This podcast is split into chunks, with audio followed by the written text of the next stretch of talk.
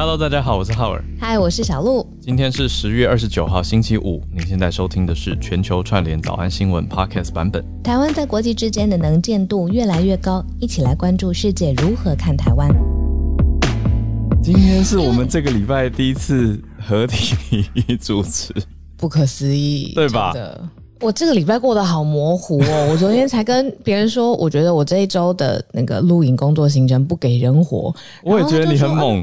你明天不要主持啦！我就说我不要，因为我我觉得早上八点到九点的时间反而是我充电的时间。对，所以我，跟你讲一件事，昨天主持完之后呢，就去看了电影的试片。这是为什么刚刚开播会放梅艳芳的歌《香城浪子》，然后我在看有一段的时候，一直想到你。哦，他是说什么浪子的部分吗？不是不是，他唱歌很好听是当然，香港女儿。但是重点是他其实、嗯、呃有中间有这是一个传记电影嘛，就十一月会上映。那里面有有描写到很明显的几段，是他其实准备要登舞台了，要登上红磡这么大的四面台的时候，可是身体其实有一点点不舒服。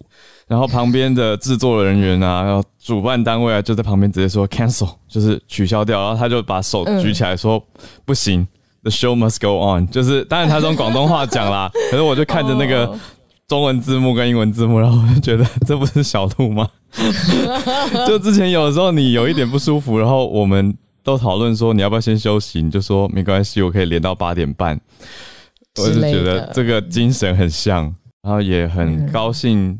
片商觉得，哎、欸，全球串联有这么多听友都很关心香港，那也想了解香港的事情，那我就争取到了一些福利，所以我们在社团会再公布给大家，大家有兴趣想要去看的话，就可以来参加我们社团的活动，就可以参加下个礼拜抢先放映的场次喽。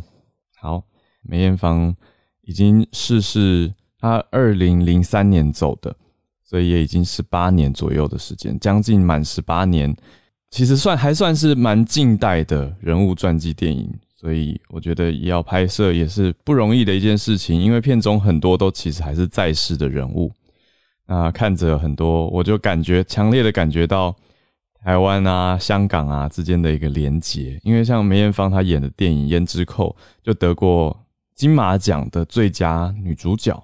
所以当时在片中其实也有提到台湾，也有出现蛮多台湾的，包括唱了国语歌啊等等，还有台湾的歌迷啊这些的，所以我就感更加感觉到一种串联。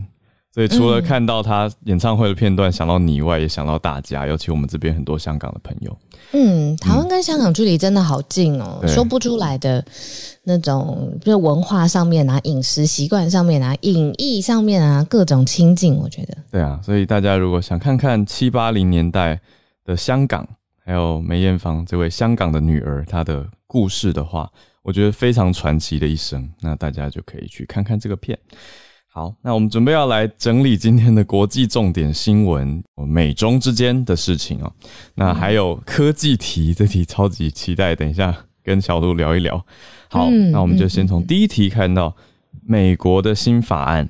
美国的新法案说要监控中国恶行，哇，每次的第一题都很醒脑，就是哇，对，好，什么恶行又用了这么重的词？那又是什么样的新法案？我们待会来了解。第二题呢，则是其实是美国提到的，说台湾有希望可以加入美洲开发银行，而且美方是认为有这个实力可以参加。我们也来了解一下美洲开发银行代表的意义是什么，尤其是这一整个礼拜讲下来，我昨天也跟大家说啊，昨天礼拜二的时候你提到 John Oliver，那。昨天 我讲 Jamie Oliver，OK，要我赶快有发一个纸飞机给你，我有看到，谢谢你的纸飞机，我抓住它，对，没有问题。太饿，而且我打太急，我还把 L O L 打成 L I L，Little，对，他说会不会以为是 Jamie Little？好，没事。总之呢，昨天你你啊你这真的很有心，你去工作之前还发了那 CNN 最新快报嘛，所以变成昨天我们的第一题。就是蔡英文总统接受 Will Ripley 他的访问专访的题目，嗯、对啊，所以这我就说哇，国际上台湾非常的忙碌。那这个第二题又是算是跟呃总体经济我觉得更有关系的美洲开发银行。那再看台湾的可能参与。那我们接着第三题，就是刚刚讲了，一直讲什么什么宇宙啊，其实在讲的是 Metaverse 元宇宙。脸书改名了，这个大家都有在用吧？好像还是我们社团很多人其实也没有没有加入我们的社团呢。我们的 Facebook 有一个社团嘛，那 Facebook 的母公司从今天开始五个小时前，Mark Zuckerberg 他已经宣布改名了，改叫做 Meta，就是元宇宙的 Meta。Metaverse 的 Meta，等一下再跟大家讲更多的详情。那第四则则是意大利跟法国要研发，二零二四年即将推出飞行计程车。哇，我会真的很想尝试诶，虽然我会很观望，但是其实很多人在塞车的时候应该都做过这个梦吧？就是如果我可以直接飞越这一堆车海，该有多好。那意大利跟法国要研发飞行计程车，所谓的飞行车其实也不是第一天冒出来的新闻了。我之前在一个投资会议上有听过，呃，一个朋友的朋友他就已经在投资飞行车了，所以是身边认识的人有在投资的项目，我就会觉得除了酷以外，也更想要知道现在技术的进展跟实际哦，这个这个项目不能讲落地的可能性哦，应该说飞天的可能性。好，所以我们等一下也来。聊一下这个细节，我们就先从第一题开始。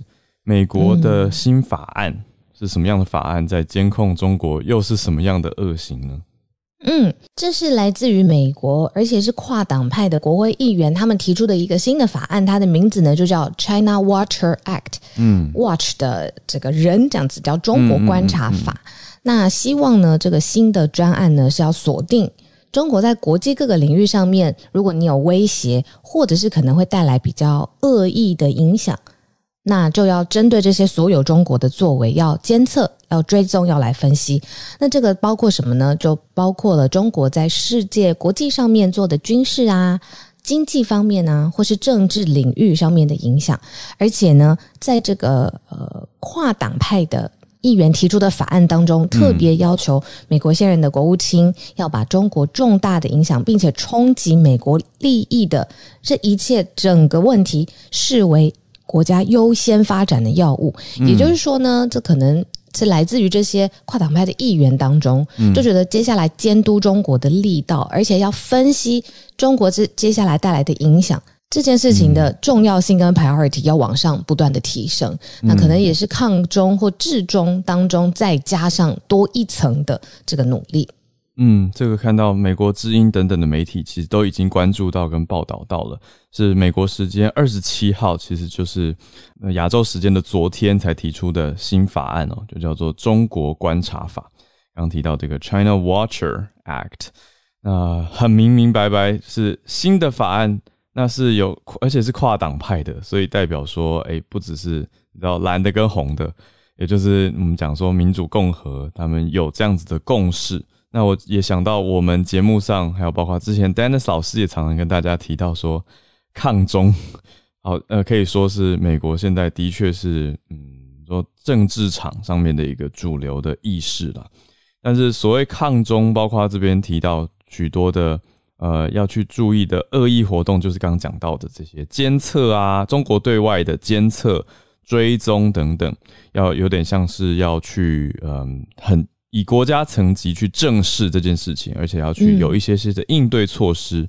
那另外比较明白的是，讲说中国的军事、经济跟政治领域的恶意影响，可能大家会开开始讨论说，哈，那恶意的认定是怎么算呢？但总之，法案目前的写法就是。用了恶意这些这些词哦，那还讲到说，其实因为影响到的讲得很明明白白，就是呃提出的提案人他是纽约州的共和党的众议员，他叫做 Claudia Tenney，他就直接说，因为中国这些恶意活动就是影响到美国国安跟经济啊，所以用美国利益出发，当然就要去监控跟反制这样子的中国势力渗透跟扩张。而且还要去增加美国自己内部政府各个部会之间合作应对的的措施啦，才去应对各种可能的威胁。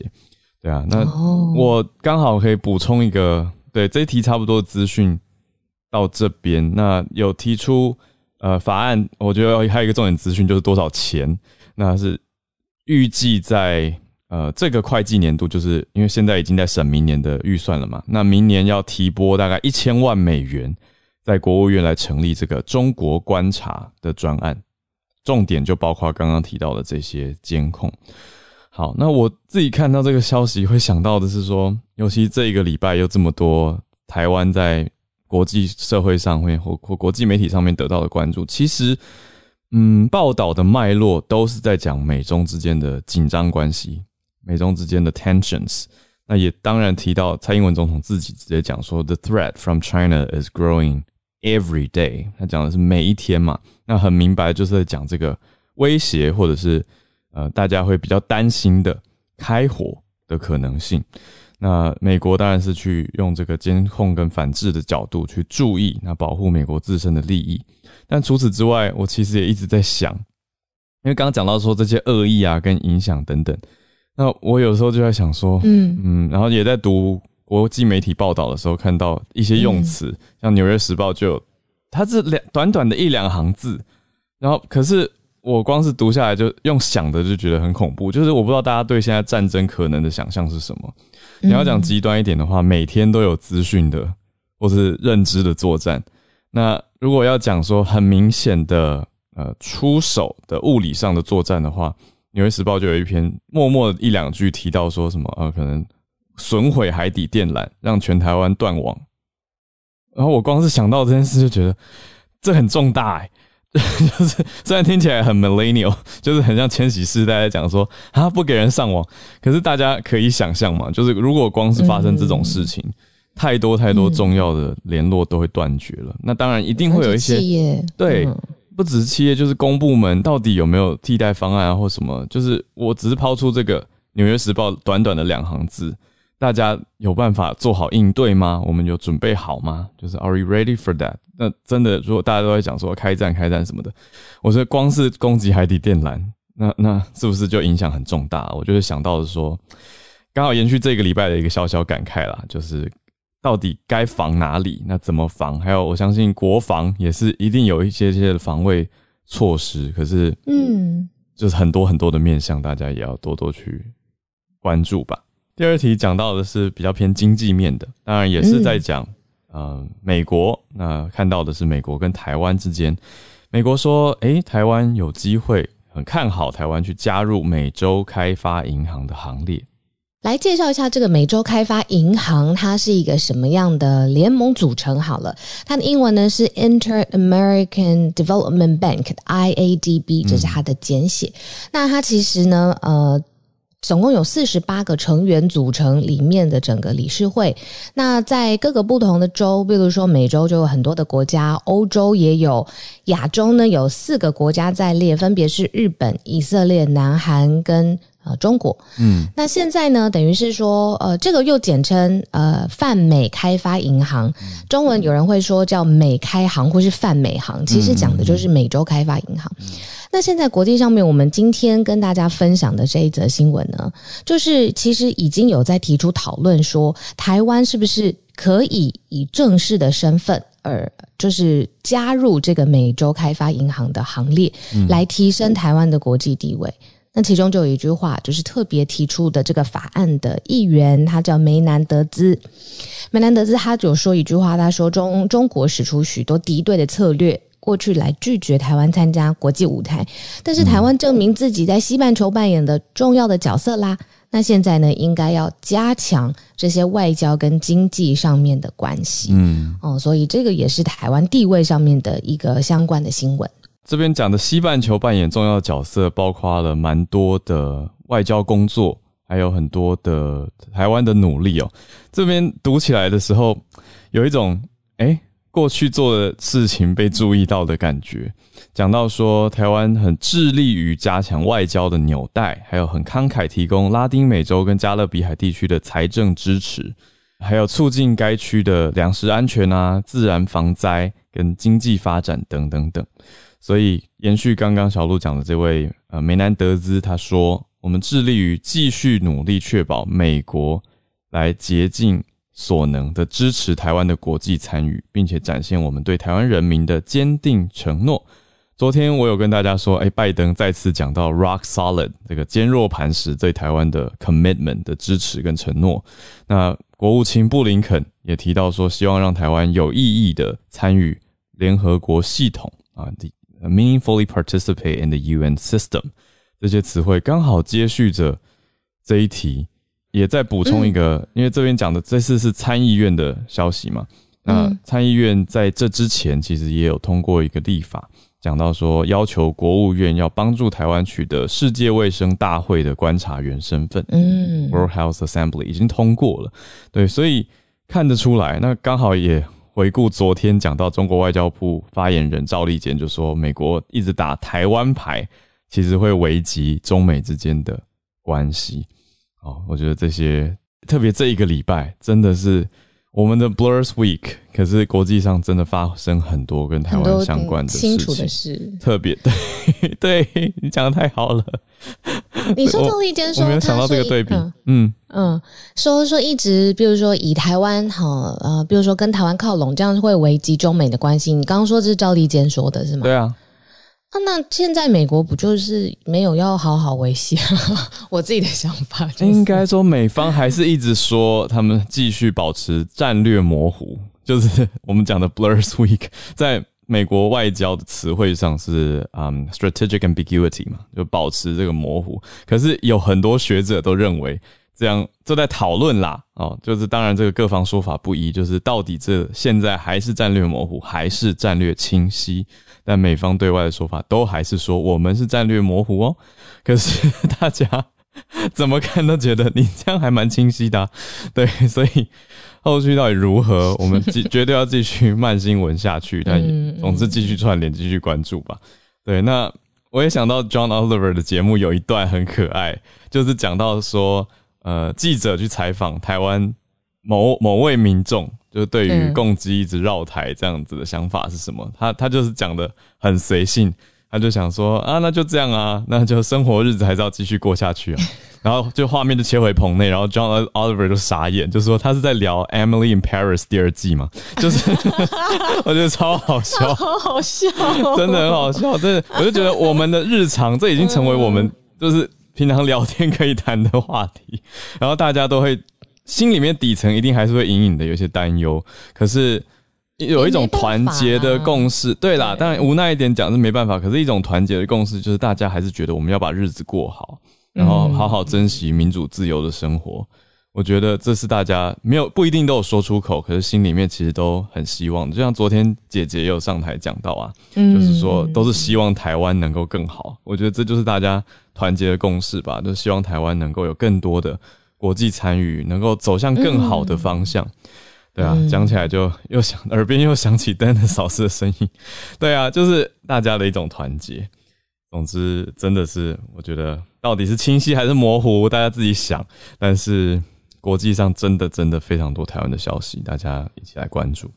好，那我们再来讲一个蛮清晰的消息，就是脸书，嗯、对，脸书终于公布了。我们之前就传呃接触接获到很多的国际媒体江湖传闻，在说，哎、欸，Facebook 以后不要叫 Facebook，它要改名。那终于在五个小五六个小时前正式发布了，叫做 Meta。哦，还不知道中文要怎么翻呢？可能就继续用。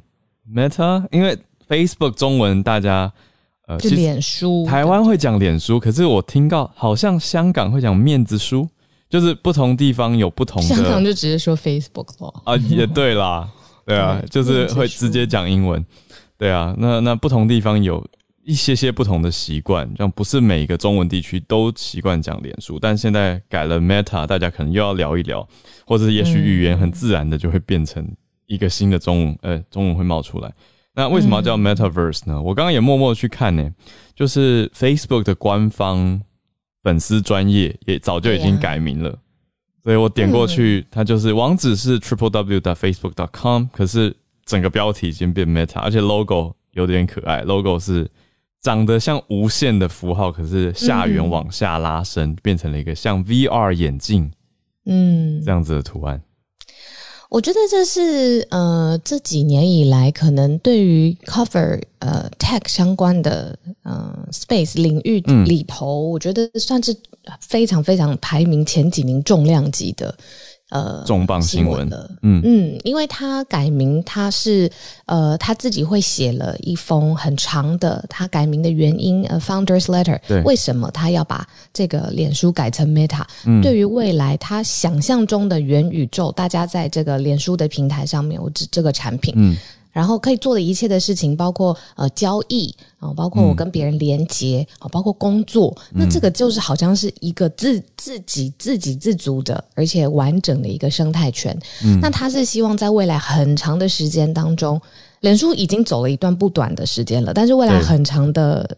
呃，时间当中，这就是接下来这间公司它要发展的，那就会带来了很多，比如说，你比如说眼镜上面的 VR 相关的、嗯、体验相关的问题，嗯、然后它是不是也会规避掉一些？诶，现在呃接触不到年轻人啦，或者是脸书现在自己的演算法呃陷入了一大堆争议啦，嗯、等于说这边还没有完全的、呃、火还在烧，对。对，火还在烧，但是它丢出了一个非常崭新的题材，嗯，那这个题材会不会跟未来的？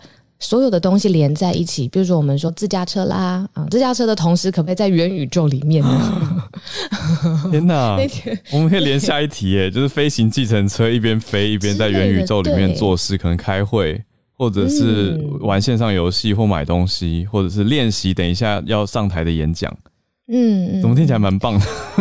然后那天我们就在开玩笑，因为我我主持一个财经节目嘛。嗯、那最近其实元宇宙好像也变成了一个你要判断的呃题材。嗯，然后我们就跟那个搭档就在聊天说，嗯、会不会以后别人说，哎、欸，你看，你看，我最近买了一栋房子，然后然后对方就说在哪里？然后就打开他的手机，说在我的元宇宙里面。对，然后我是用里面元宇宙虚拟货币买的，然后再买在一个什么虚拟的星球上面，很有可能呢、欸，而且。在元宇宙里面的房价还会因为在不同的星球，还是可能不一样。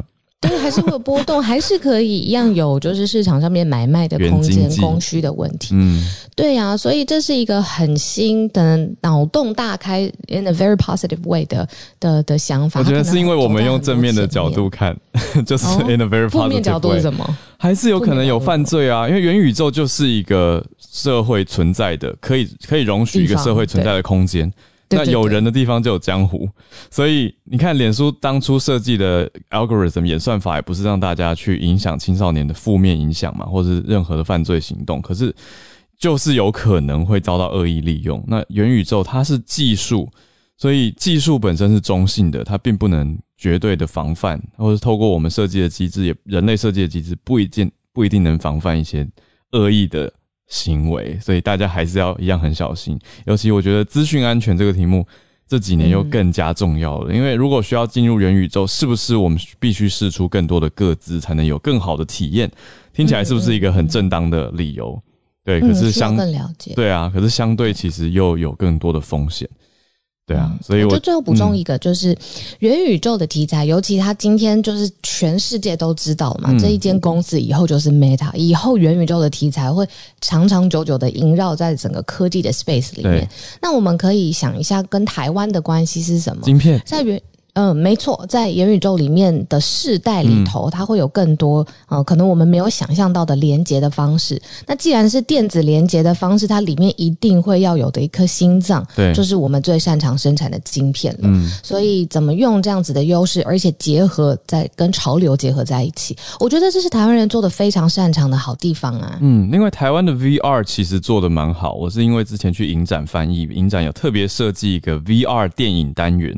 那就有专访到呃，从国外来的导演嘛，那还有制作人等等，是来看来探勘技术跟取材的。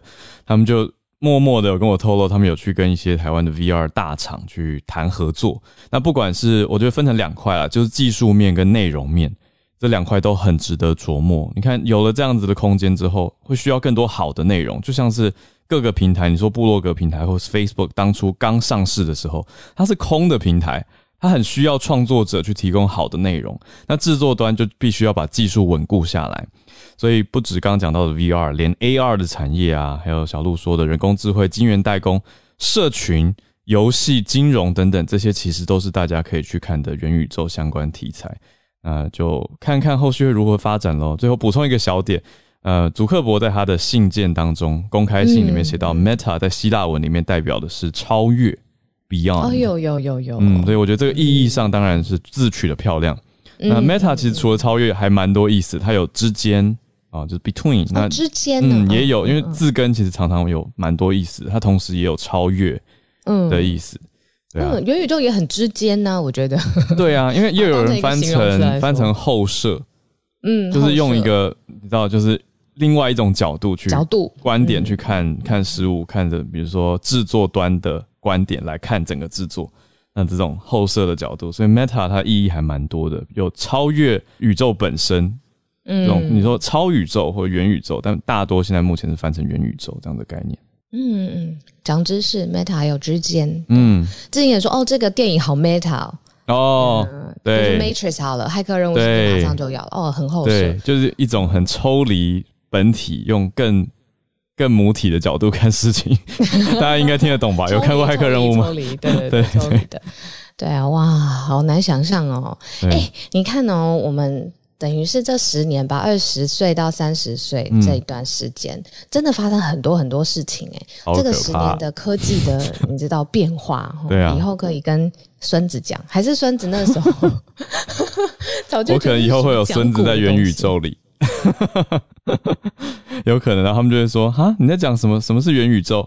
你知道，你身在其中的时候，啊、他，他的宇宙，对，那是他的原生宇宙。You never know。”好，是不是太科幻？好，我们超越新闻节目了。我们是 Meta News。好，最后一题，飞行计程车，快速跟大家做一个结尾哦。嗯，包括哪些呢？啊，包括意大利的罗马、威尼斯跟波隆纳机场，还有法国的蔚蓝海岸的机场，在这几天发布了声明，说，诶，他们成立了一间新公司，要来建造跟管理飞行计程车的相关基础措施哦。那飞行计程车要用的基础措施叫做垂直机场。啊，就是 vertical 加上 airport 的合体字叫做 vertiport，好，垂直的，就有一点像是直升机需要这样直接起降，大家可以想象吗？如果你的你家的车会飞，其实就蛮像是直升机，你需要垂直起降的一种交通方式。那这也是一种新的交通方式，可以避免陆地的塞车嘛，这个很明白，大家就可以想见。那目前呢，其实这个消息刚好，我现在仔细看了以后，提到目前是跟德国的一家飞行计程车的新创公司，叫做 Velocopter，就是我之前有注意过的这家飞行车公司。那他们会合作，那目前都还在初步发表投资啊，还有技术研发的阶段，可是已经预计在我们看得到的未来三年后哦，二零二四年。之前哦就会开始营运了，所以值得我们慢新闻继续去追踪跟期待。那欧盟的航空安全总署也有在研究相关的新形态的都市航空交通哦，所以这个法规也是有在研拟一些相关的，我觉得是一个好的方向。那既然往这个方向走了，听起来其实就是非常非常可能，所以大家有兴趣的话也可以去关注这个题目。那我们就来到了八点三十五分，刚好跟大家可以开始串联的时间，也就欢迎大家举手来告诉我们你关注的消息跟看到了哪些的事情。今天礼拜五可以轻松一些，让我们用多元多样的国际消息的焦点来跟大家一起分享不同地方的你所关注的事情。哇，我看到第一题，我们的历史老师一粒百忧解放上了一张照片，香港电影黄金年代，就先请。百忧姐姐姐来跟我们聊聊你所关注到、想跟我们分享的题目。今天其实听到你聊到梅艳芳这部电影啊，嗯、其实我整个满心都想到整个一九九零年代在香港电影黄金年代的时候，嗯，几部非常经典的作品。那我第一个想到的一个很重要的推手是当时有一个香港作家叫做李碧华，嗯，那李碧华写出来的，无论是呃我们其实很熟悉在像说潘金莲的前世今生，这是我觉得最经典的一部片，嗯，它虽然被列为是三级片，可是如果大家去看这部剧的内涵，还有当时美的。真的，我已经找不到文字可以形容的这个王祖贤，嗯，我觉得他是那个年代的一个经典代表，嗯，然后还有就是我现在头贴放着这个叫做做《春光乍泄》，嗯，它是王家卫的作品，嗯，那王家卫在这部作品当中利用了张国荣跟啊、呃、梁朝伟这一对同性恋人，然后再莫名其妙的加上了张震。它呈现出来的其实不只是一段男男之间的感情，它更是在讲当时香港走到了历史的一个十字路口，嗯，他不知道前方在哪里，嗯，所以梁朝伟这个角色跟自己的父亲关系不好，那他所依赖的张国荣即将离他远去，嗯，而他慢慢有感情的张震却远在台湾，所以你可以感觉到他在说的其实是香港自己的这个隐喻，好明显啊，好清晰的隐喻，啊，然后。我我觉得其实这部片如果从感情上来讲哦，嗯、你你会感觉到他最伤心的就是他在那个大瀑布前，他一直以为说我走到瀑布这里。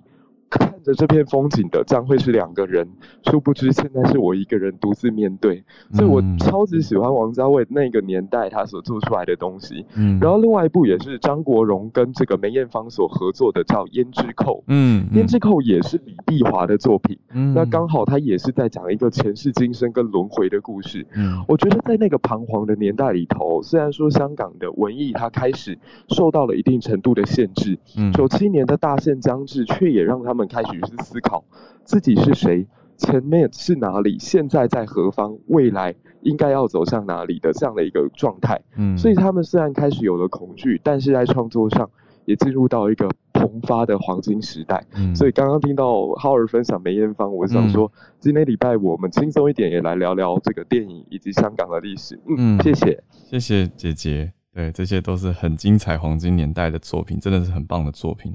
谢谢姐姐的介绍。那我们再来连线到芭比。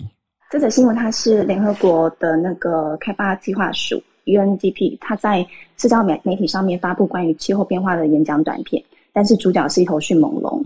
那它 它这个短片，它是以过来龙的经验哦，对着世界各国领袖。发表他们因为天灾被灭绝的感想，嗯，那传递了几个其实比较关键，需要在下个月的气候会议上面讨论的议题，比如说邀请各国政府对燃气的补贴，嗯，因为增加使用成本之后来减少温室气体的排放，那也发布了一一份就是相关呃关于化石燃料补贴的一个新的报告。它其实显示了世界各国政府每年共花费了四千两百三十亿美元来支持化石燃料公司。嗯，所以呃，我觉得这个首要解决的事项放在碳排放，是因为现在人类有各式各样破坏环境、影响气候的方式，但是完全没有办法开创出全新的气候。嗯，所以。必须正视这个来自当事龙的警告，因为他们在，他们是在第五次生物大灭绝的时候，因为陨石撞击灭亡，不是他们可以选择的。嗯，那要是我们在可以选择状况下，不对所有破坏行为实施应对方针的话，可能会因为极端气候而面临第六次的灭绝。嗯，所以有兴趣的朋友可以搜寻《Life Science》的这个报道，然后当中有短片连接可以观看。嗯，以上跟大家分享。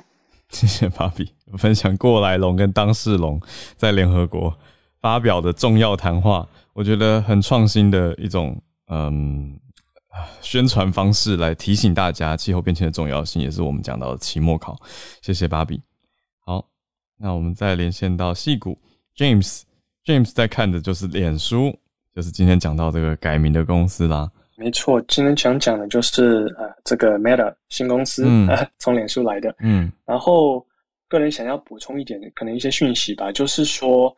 这礼拜吧，应该是他在他的财报会议上就就有讲到说，他今年呢打算在他的这个呃算是虚拟实境的这个呃 department 呢投资呃十个十亿美金这样子，所以他其实一直以来就从今年开始就已经在专注在投资他这个部分的这个呃像工程的一些呃专案这方面的东西。然后今天当然就是正式的跟大家宣布说，我们未来走向就是这样子，这公司未来走向是这样子。嗯，然后。他其实，在他的那个宣布的报道里面，也有说到说他未来可能想要出一些呃其他硬体方面的的呃的一些设备、一些产品。嗯，然后有一个叫做呃 Cambria，是一个比较高端的 Mixed Reality，就是不只是虚拟实境，嗯、它可能是混合实境、呃、混在一起。嗯，VR 加 AR，然后简写好像叫 XR。对对，就可以未来大家可以看一下。嗯，然后还有另外一个叫做 Nazir 的 AR、呃、AR 的眼镜。嗯啊，就是比较像是 augmented reality，就是把虚拟东西盖在真的这种东西上面这样子，像宝可梦一样，然后 扩增实境。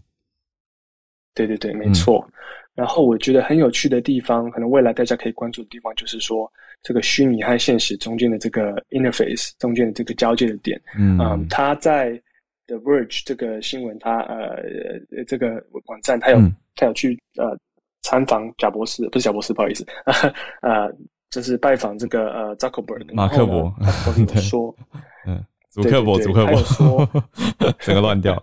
扎克伯说，可能未来。会用一些这个像区块链一样的技术来，来就是在他们的平台里面做一些商业教育什么之类的这样子一个活动。嗯，这样子呢，我觉得就会牵扯到一些你在游戏里面买的东西啊，会不会可以拿到实际上来使用？嗯，然后 so on and so forth 这样子一个概念。嗯，那我觉得这是未来的一个呃一个趋势啊，至少是脸书公司这样子想的。然后最后面想要连的是一个他们几个月前有呃在他们的这个 Facebook AI 的一个。呃，team 里面有推出一个专案，然后这专案的时候推出来说，我没有没有上来讲，因为我觉得可能呃没有没没有那么重要。不过现在听起来，现在想起来，我觉得是特别好玩的一个未来的方向，就是说、嗯、这个专案叫做 Ego 4D，嗯，然后他们这个专案的呃目前目标就是以第一人称的影像或是声音的模式来看使用者听过、看过或是做过什么事情，然后把这些连在一起。嗯然后有些他在想的一些 use case 呢，嗯、就是想是说，像是你钥匙放哪里啊，忘记放哪里，你可以去找得到，哇或者说你煮菜的时候有没有加盐啊、加酱油啊什么之类的。天哪！然后甚至是什么数啊，叫系统可以教你呃数位足迹，对不对？简单说就是各个面向的数位足迹，他想要串联在一起。对的，对的，就是在机械学习上面来说，其实记忆是一个非常难做的一个东西。对，然后他想要把这方面做得更好。嗯，对，就做主机，就像阿文你刚刚说的那样子一样。嗯，然后就是可以不只知道未来，可能知道你以前做过的事情，然后把它全部连在一起，给你一个更好的用户体验。嗯，然后到头来就是希望说，只希望这是一个美术公司一个好的方向嘛。啊，当然我们有讲过，科技可以用在好的地方，也可以用在坏的地方。对那希望就是一个。未来做得更好，对，就这样子。嗯，哇，谢谢 James 的分享，这些都非常关键。嗯、尤其我刚、嗯、我刚好这几天在跟朋友讨论数位主机这件事情，嗯、因为有时候我忙到去做了一些案子，我都没有时间更新到我的履历上，我就算了。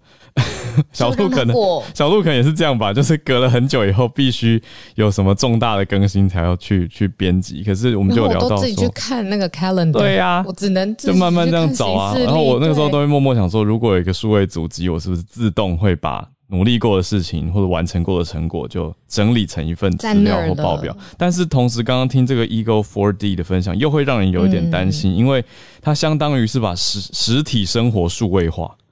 所以变成你很多所谓隐私的事情，都可能会被变成 traceable，因为它数一旦数位化，就让人家可以追踪得到。就像是我们之前也聊过的趣味题嘛，就是零零七到底该用什么手机，就是这个概念啊。就是你要用比较 low tech 一点，所以很难追踪，还是你很数位化，那是不是就相对风险比较高？我觉得都是大家可以去思考跟关注的题目。嗯，很有意思的这些呃科技。跟投资的行进方向，谢谢 James 带来的分享。好，我们再来连线到法律人 Charlotte 今天关注的消息。其实这这个跟法律没有那么相关。我刚刚有在考虑要分享哪一则消息，嗯、只是因为刚刚大呃听到就是浩尔跟小鹿在分享这个美中的关系。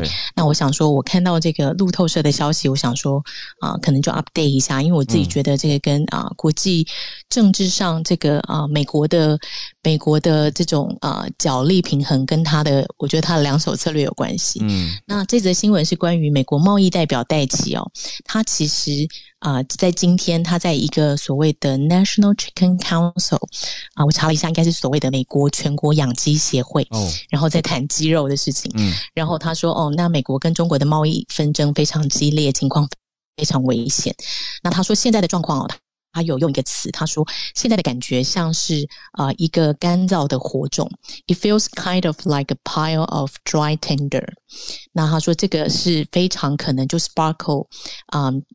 Just a giant fire，然后会对所有的人哦，会有会有巨大的火势，然后会对所有人有非常剧烈的影响。嗯，所以他想，他就是告诉大家说，哎，他的任务就是他要帮美中关系、贸易关系降温。嗯、那他在这个月呢，他跟刘鹤有进行谈话，主要是谈说他们在川普时期达成的第一次贸易协定呢是没有中国是没有遵守的。那呃，他希望说，在这个没有达成的贸易协议下，呃，是不是双方还可能继续进行双边交涉？因为其实这也是大家在观望。那为什么我会觉得这个很重要？想跟大家分享是，嗯、呃，大家可以看到美国跟台湾其实我们军事的部分热度是一直在一直在升高。那其实整个现在的状况是非常 hot，非常非常的热。但是就美国来讲，它还是有一块很重要的利益，是它的贸易的利益。那它的贸易，可是同时面对，其实中国也一直以来都是拿这个贸易在当一个它 maneuver，就是说他在他在好像操纵以他的这个市场利益跟他的经济利益啊、在谈他这个国际政。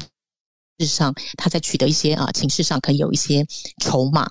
那所以我觉得这个我们可以一边在观察贸易的是，当今天如果这整盘棋或整盘这个算盘哦，如果美国的算盘其实他打的中国也不太可能是遵守，然后中国也不太可能谈成。嗯、那其实在美国这边，他政治上的选择、军事外交上的选择啊、呃，是不是这个当然可能要。Dennis 老师或其他专家来来分析，嗯、但是我我自己觉得，这个呃，美国的这个跟中国的这个贸易谈判本身，其实是我们整个从川普总统观察以来，他们就是从贸易开始，然后美中的竞争开始的。所以，这个美中的贸易啊、呃，跟美美国在中国的利益，其实也会大幅度的影响美啊、呃、美国怎么样来处理对中国的政策是软是硬，嗯，然后下手多重，嗯，对，所以我觉得这可能还蛮值得猜。很好的，跟大家分享。嗯，谢谢 Charlotte 带来的这一则分享。的确，贸易代表他去谈的时候，政治跟经济完全是贴合在一起，这很难完全切割开来。所以他提的这个说要降温，怎么刚好就我们放在一起看这这个礼拜的温度，政治温度这么的高，那贸易代表说我来降温一下啊，大家可以看看这个同时发生的同这一个礼拜的事情，做一个参照。谢谢 Charlotte。好，我们再来连线到孔医师，我们的专家时间。医师早安，医师早。诶，小鹿 Howard 这周第一次跟两位。对啊。Howard 早上丢了一个新闻给我，嗯，那个在《纽约时报》报道，然后《自由时报》很快就跟着报。嗯，这是上次这又慢新闻了哈。上次有听友上来就提供有这个我们上次提到的莫沙东的那个口服药物哦。对。莫纳皮拉韦，然后上次有说，诶，他们好像有说印度的学名药的这个事情，哦，对，现在有进一步的消息，哦，那他说这个莫沙东二十七号跟联合国支持的全球的公共卫生组织，这个叫药品专利联盟，嗯，他就是管所有的药品专利的一个单位嘛，吼，嗯，他签署一个自愿授权协议。那他会授权，这这是应该已经确定的事了哦。嗯，授权他这个药物，它可以学名要低价供应给一百零五个比较贫穷的国家。嗯，哇，我我这真是前所未见的。嗯，哦，这这很清楚了哈。这，这个协议它就是包括技术转移。嗯，那这一百零五个国家主要以非洲，然后亚洲部分国家为主了哈。嗯，那这个学名药说只要啊。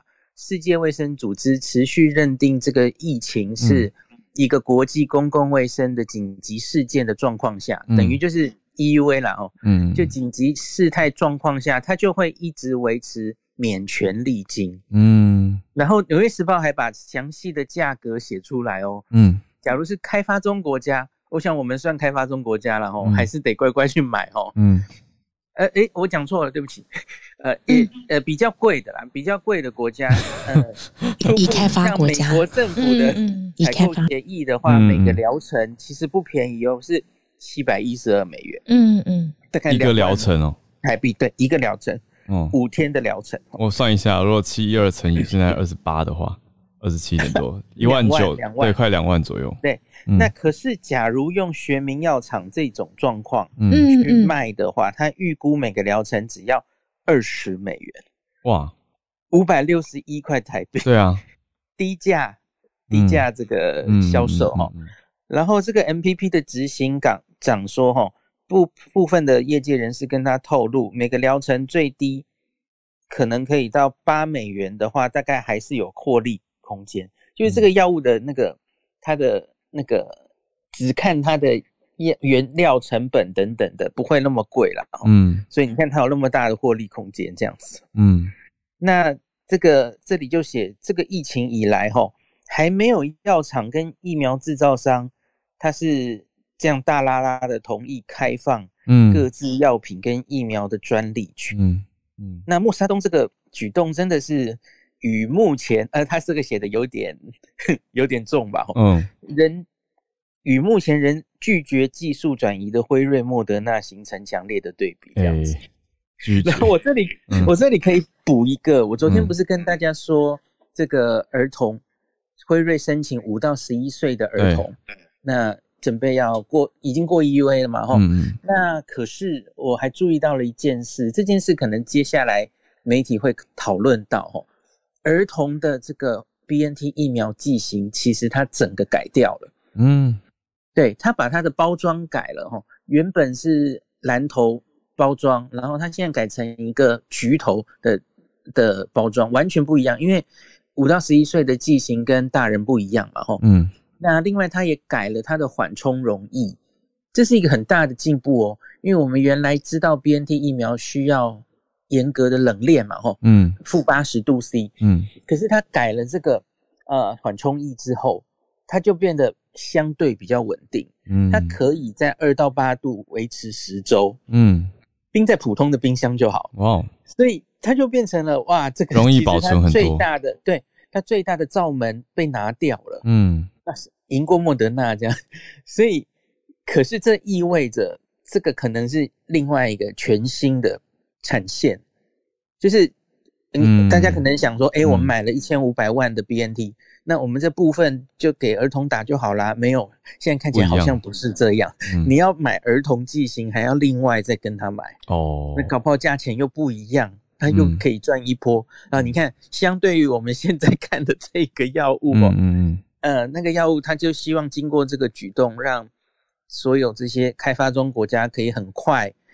取得药物，affordable 哈，莫沙东，那那完全那个想解决疫情跟想盈利的心情，好像就是不太一样的，蛮尴尬。如果摆在一起直接看了，不过医师，我想很多人是不是还是比较关注说，刚刚讲说那个新的剂型，因为我们昨天讨论到的，就是 Charlotte 问了，引发了大家的想法嘛，就是说，哎，从三分之一，就是原来完整剂量的三分之一，是不是一视同仁的让五到十一岁都施打？这个？应该后续会再公布更多细节吧，不然的话，目前比较粗浅。因为我、嗯、我刚刚上传了一集，昨天讲的就是把整个 FDA 八个小时的会议再详细解说一次哦。那有一个资料可以让大家比较安心一点，因为这个他们有去分年龄，嗯，五到十一岁，再把它切成三段，嗯，然后看同样都是十 microgram 的剂量，嗯，当然这三个年龄带体重都不太一样嘛，哦，嗯。那可是发现打出来的综合抗体的效价几乎差不多，嗯，呃，都都大概是一千多，大家都一样，嗯嗯，所以然后他们这个两千多人的临床试验其实是去跟原本辉瑞第三期二十几岁的人去做免疫调节，因为那一群人虽然是用三十 microgram 打出来，嗯，的抗体。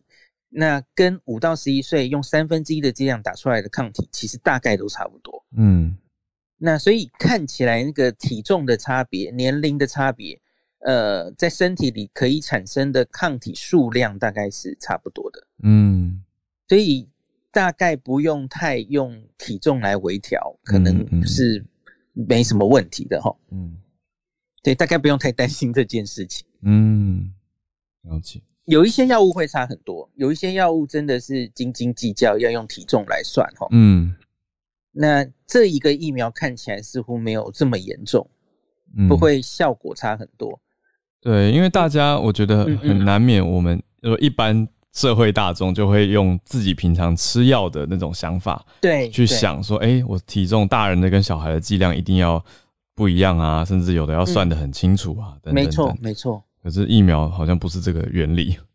呀，yeah, 每每一个药物可能也都会有一些不同的状况，嗯，因为要看那个药物，这个叫做 therapeutic window，就是你那个浓度还有剂量跟体重，呃，就是那个比例啊，假如高一点点，是不是就会 overdose 了，就会超过剂量？哦、有一些药物是这样，比较敏感，嗯嗯。敏感。可是有一些，这叫做它只要在一定的这个药物的浓度，嗯，就可以范围之内达成它的 therapeutic window，就差不多是这样。对对，哦、我觉得这支疫苗至少现在资料看起来可能是偏向这种哦，嗯，所以剂量不会差太多这样子，嗯。我可以再问一个问题吗？好，Charlotte，欢迎欢迎。不好意思，是一个担心的妈妈。就是我，哎，刚刚小孩多大了？我们好像都就是快要满五岁，所以快要满五岁。对，所以下个礼拜如果美国就可以打，然后他十一月底就可以打了。那其实他刚满，他等于是五岁里面最小的，他就才刚满。那他又非常轻。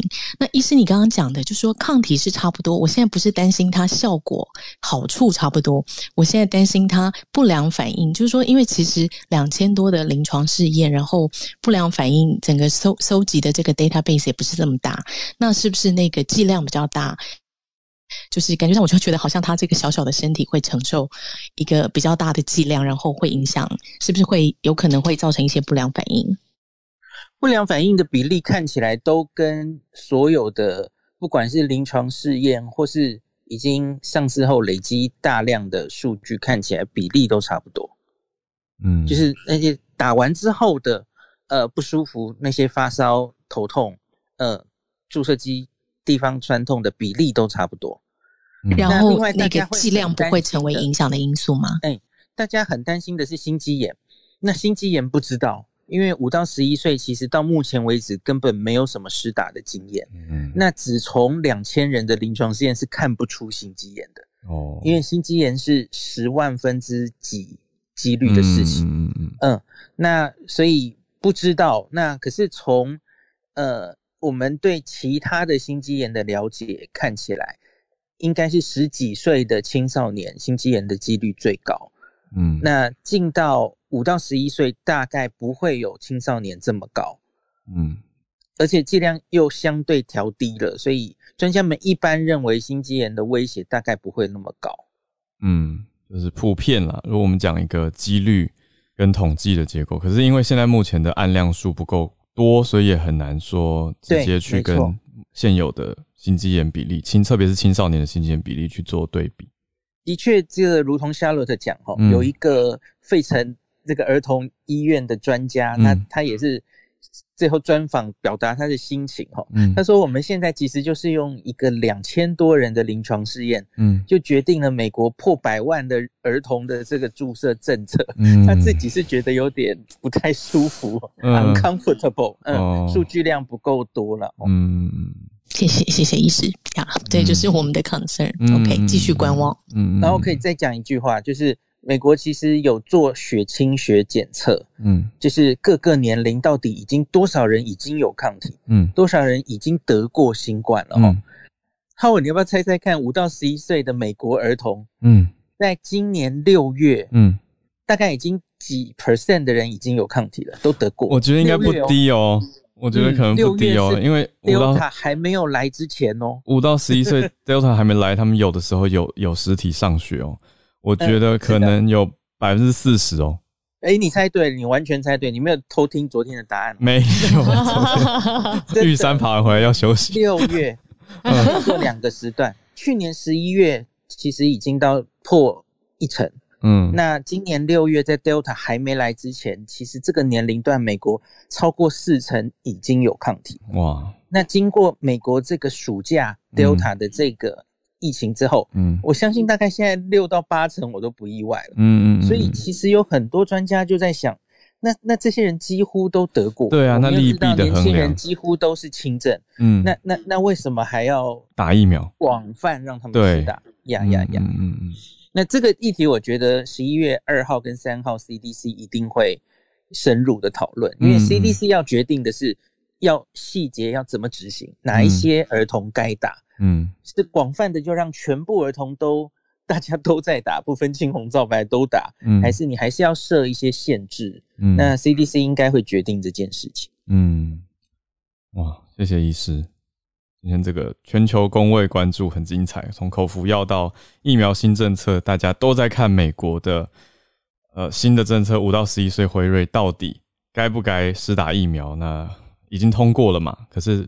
家长的心声，谢谢 Charlotte 就很直言不讳，就在节目上跟医师讨论。我想其实也帮很多家长问出了他们心里想知道的问题。对啊，所以大家一起关心，因为这个影响真的很多小孩，而且不只是美国，之后全球也都会在看嘛。那医师昨天也讲到很好的是说，不同地区是不是也要看？比如说台湾是不是更加关注日本的状况，而不是直接采用美国的结果做直接参考等等。我想这些都是很好的思考。所以再次谢谢医师，谢谢 Charlotte，谢谢所有跟我们串联的朋友，感谢你的收听。想要知道更多消息的话，欢迎加入 Facebook 社团全球串联早安新闻。十月来到最后的一周啦，大家也要多多注意天气的变化，还有温差幅度的改变哦。周末就是万圣节，参与各个活动要记得做好防疫措施，保护自己也保护身边的朋友。在这边祝福大家周末愉快，我们下周继续串联，大家拜拜。